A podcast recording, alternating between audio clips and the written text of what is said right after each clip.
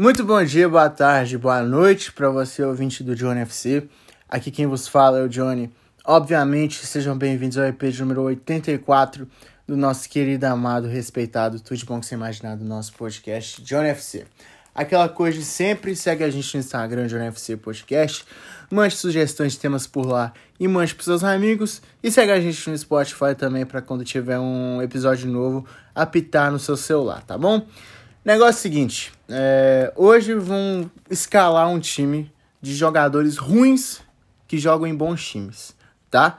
É, pode ser que esse time hoje seja ruim, mas só que, mano, a gente fala pela história do, do clube e a gente considera como time bom, tá bom? Porque, assim, coloquei uns jogadores do Barcelona aqui e é isso. Me entendo. O goleiro desse time, o time Obviamente, todo time tá, é no 4-3-3. Esse podcast só não chama 4-3-3 porque já tem uma página chamada 4-3-3. O goleiro é o Fabian do Liverpool. É, o Fabian, cara, ele é um, era um cara que eu considero um goleiro mais para um, time de menor, de menor expressão. Como, por exemplo, no West Ham. No West ele foi muito bem. Ele ficou vários anos por lá. E o Chelsea ganhou a, a, a Champions em 2019, contratou o Fabian para ser o goleiro reserva, porque o Carlos vivia sendo emprestado, aquela coisa toda. O Carlos tá no Liverpool ainda, ele não joga, mas ele tá. O primeiro jogo do Fabian foi a final da, da Supercopa da UEFA e ele pegou o pênalti do título.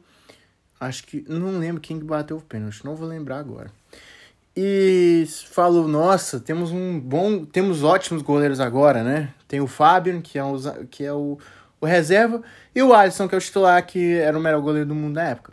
Mas depois ali começou a falhar muito, e principalmente no jogo contra o Atlético de Madrid, ele acabou com sua reputação, entregando dois gols para a equipe colchoneira, avançando para as quartas de final naquela ocasião. O lateral direito é o Sérgio Roberto.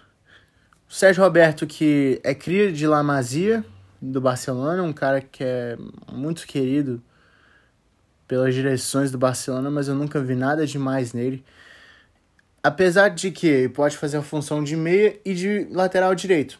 Mas só que de lateral direito é uma aberração. Eu acho ele muito ruim. E eu acho incrível como ele tá até hoje no clube de ponta igual o Barcelona. Os dois zagueiros é o Harry Maguire do Manchester United e o Kimpembe do PSG. O Kimpembe é ruim, tá, gente? O Kimpembe é ruim. Eu acho ele ruim. É... Eu não vejo nada demais ele. Igual todo mundo fala, ah, o Kimpembe é bom zagueiro. Não é, mano. Não é. Eu acho que ele... Assim, ele ficou puto quando o Sérgio Ramos veio. Porque ele falou que era um absurdo ele ser reserva do PSG, aquela coisa toda. Mas só que, mano, ele não, nunca foi isso, mano. Não dá. Ô, Kimpembe, arruma um outro time pra você, que no PSG não dá, velho. Não dá. E na seleção francesa também, não vejo nada demais nesse cara. E o Maguire, mano, o Maguire fala por si só. Assim, eu já critiquei ele diversas vezes. O Manchester United pagou 90 milhões de euros dele.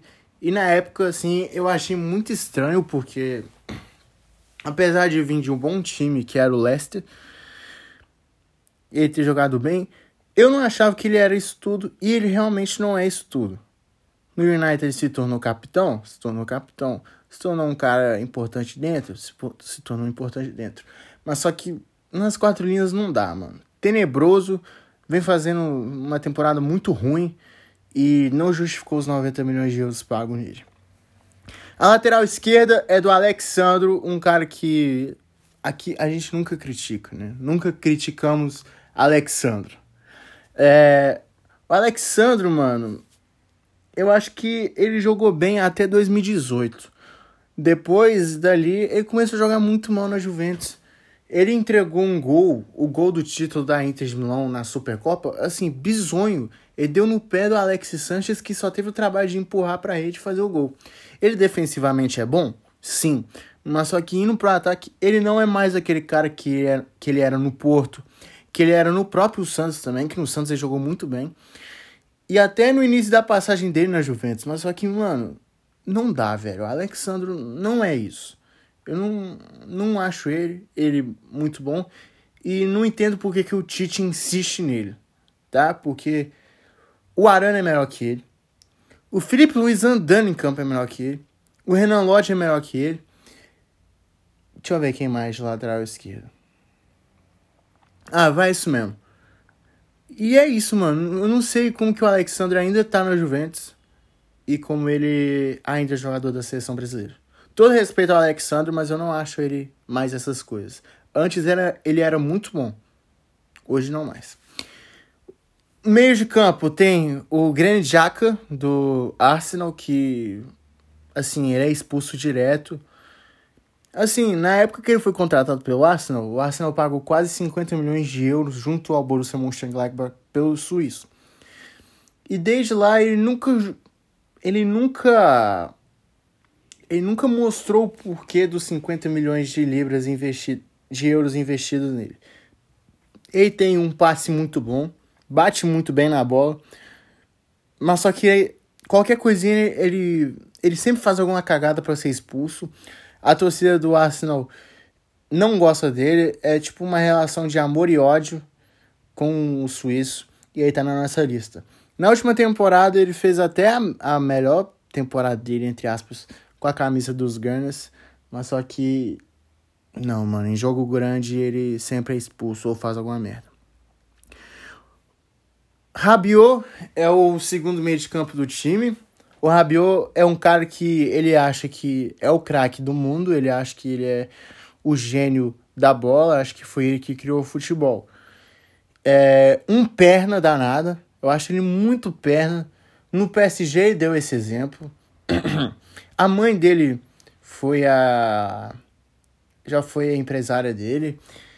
Arrumou muita bicuinha com o time francês e se juntou à Juventus de graça com um salário de 9 milhões de euros por ano, que é um tremendo absurdo, vamos ser sinceros. E desde lá também nunca justificou é, a grana investida por ele, sempre tem o nome dele ventilado com, com alguns clubes europeus, mas nunca dá em nada e ele está na Juventus até hoje.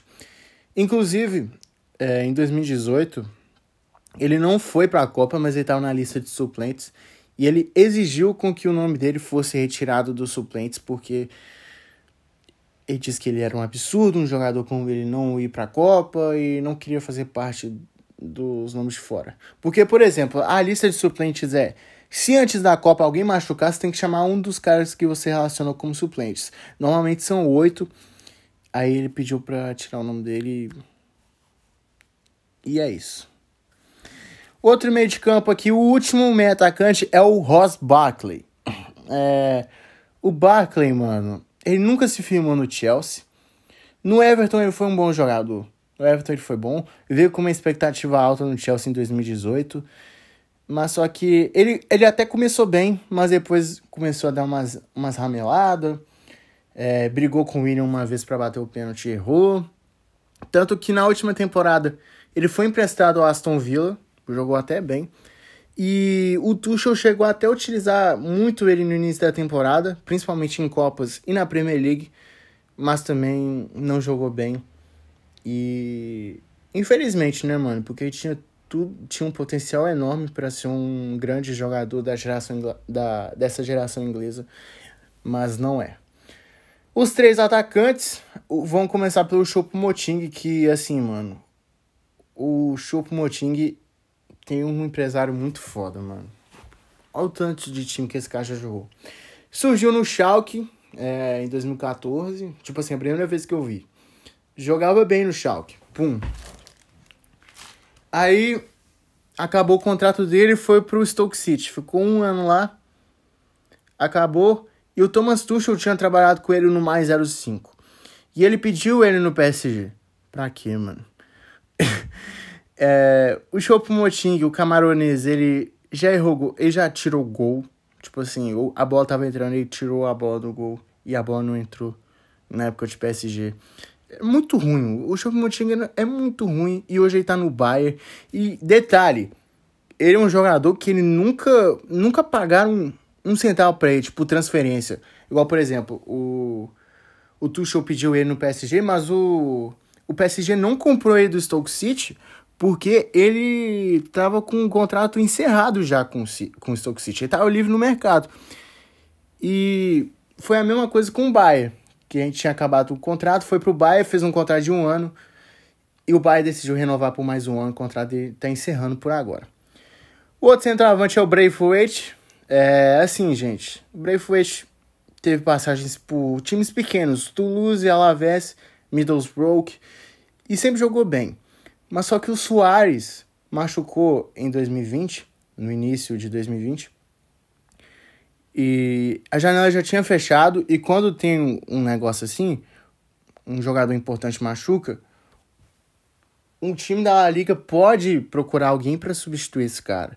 E foi o que o Barcelona fez, pagando 18 milhões de euros na multa rescisória de Braithwaite, onde se, tornou, onde se tornou um meme, uma piada para o futebol mundial nunca se justificando o tanto que pagaram no seu passe. E o último atacante da lista era um jogador que já foi bom, mas hoje em dia não mais, que é o Anthony Martial, que assim, veio com muita expectativa do Mônaco em 2015, mas só que assim, hoje em dia não rende mais o esperado, muito ruim. Até 2020 ele jogava bem, hoje não mais a expectativa dele era tão grande que, que o Mônaco, na na, no contrato dele, tinha uma cláusula falando que o Manchester United teria que pagar 20 milhões caso ele ganhasse a bola de ouro. Convenhamos, gente, isso não vai acontecer. Pode acontecer, mas. Vamos ser sinceros, não vai. Então é isso, rapaziada. Espero que vocês tenham gostado do episódio de hoje. É... Só um adendo também, quero falar um negócio para vocês. Sei que esses dias eu estava sem postar episódio para vocês, desde quinta-feira sem postar. Só que agora eu vou mudar isso. É, vamos começar agora a fazer episódios de segunda a sexta, tá bom? De segunda a sexta vai ter episódio novo. Podem ficar ligados, podem me cobrar. E é isso. Valeu, tamo junto, é nós. Fui.